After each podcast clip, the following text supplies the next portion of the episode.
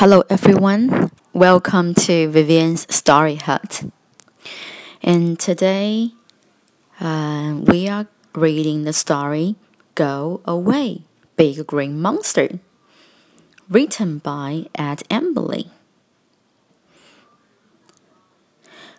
Big Green Monster has two big yellow eyes, a long bluish greenish nose a big red mouth with sharp white teeth, two little squiggly ears, scraggly purple hair, and a big scary green face. But you don't scare me. So go away, scraggly purple hair.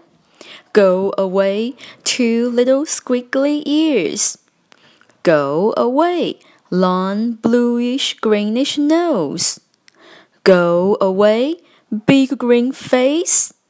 Go away, big red mouth. Go away, sharp white teeth. Go away, two big yellow eyes.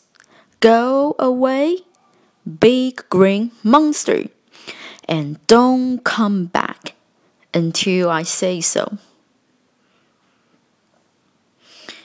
Okay, so hope everyone enjoys the story. And thank you for your time. See you next Monday.